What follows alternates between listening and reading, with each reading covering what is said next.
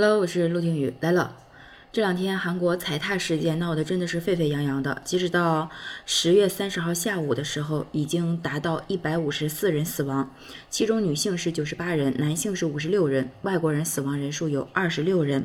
根据韩国警方的透露，发生踩踏事故的小巷是一个宽约三点二米、长约四十五米左右的斜坡。事故发生的时候呢，整条小巷都挤满了人。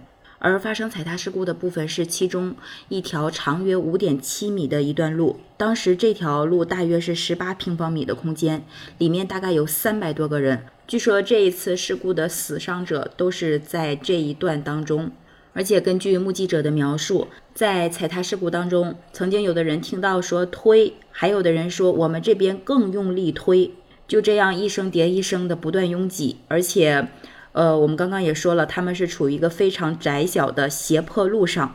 这个时候呢，这些人就像多米诺骨牌一样倒下，如此密集的人群就这样层层倒下，被压在下面的人根本就没有办法动弹，最后甚至是没有办法呼吸，最终就酿成了这样的惨剧。这个事件其实。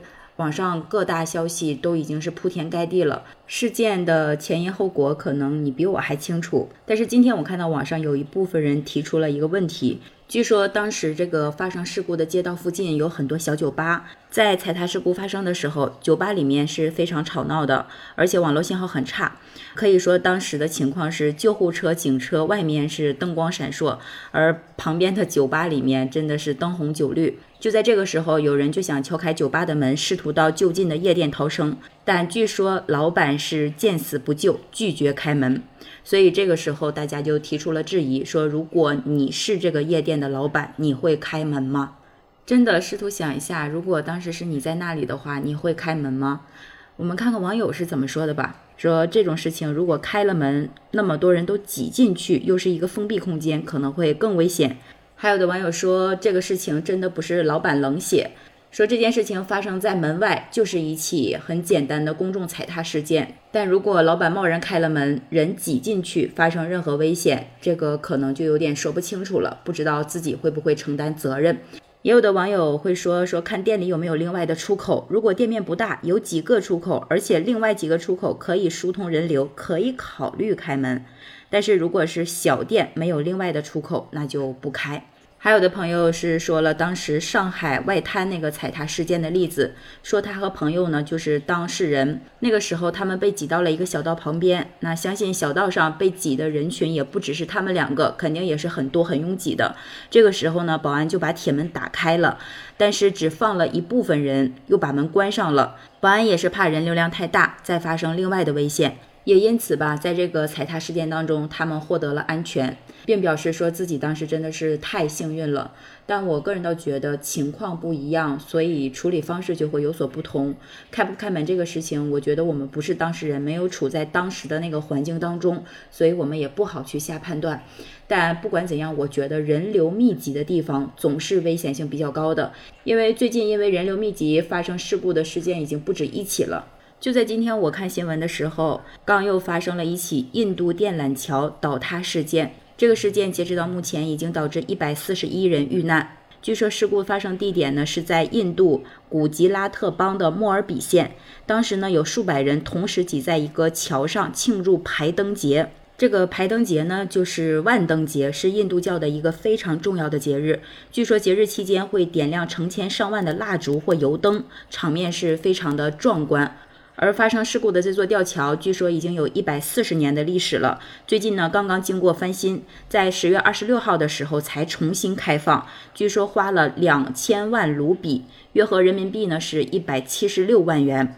而根据新闻报道说，事发前桥上可能有上千人，就在桥体倒塌的时候，桥面上大概也有五百人。事故发生的可能原因，就是因为桥面的负荷超出桥梁的承载能力了。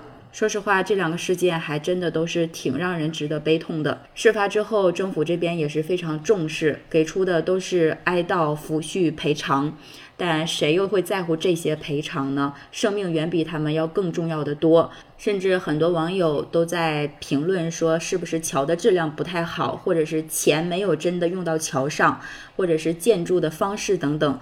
包括像韩国发生的踩踏事件，大家也都在评论人心或说事件本身的处理方式等问题。但说真的，我们要解决的问题，真的是在发生事故之后去评价别人的救援方式是否正确吗？还是说我们要拒绝这样的事情发生，或者是发生之后我们如何更好的保护自己呢？相信看过这样的新闻，大家第一反应就是以后人多的地方尽量不去。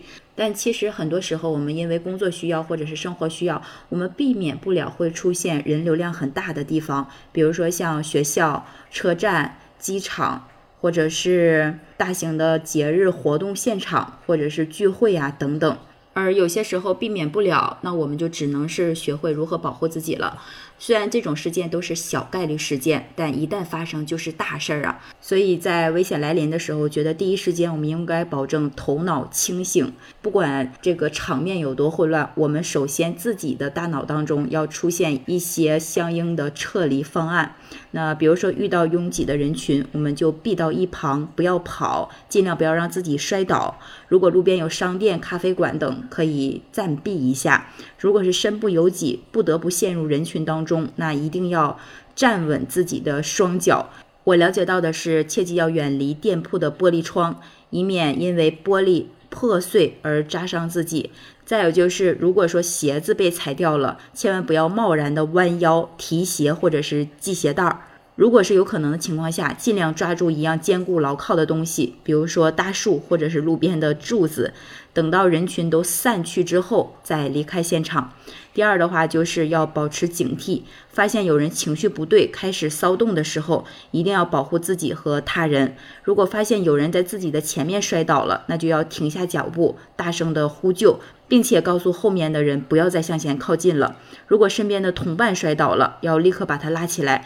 并且这里有介绍到，如果说万一的情况下自己被推倒了，那就想方设法去靠近墙壁。这里还说要顺着人流走，切不可逆着人流走，或者是尽量走在人流的边缘，这样就不太容易被推倒。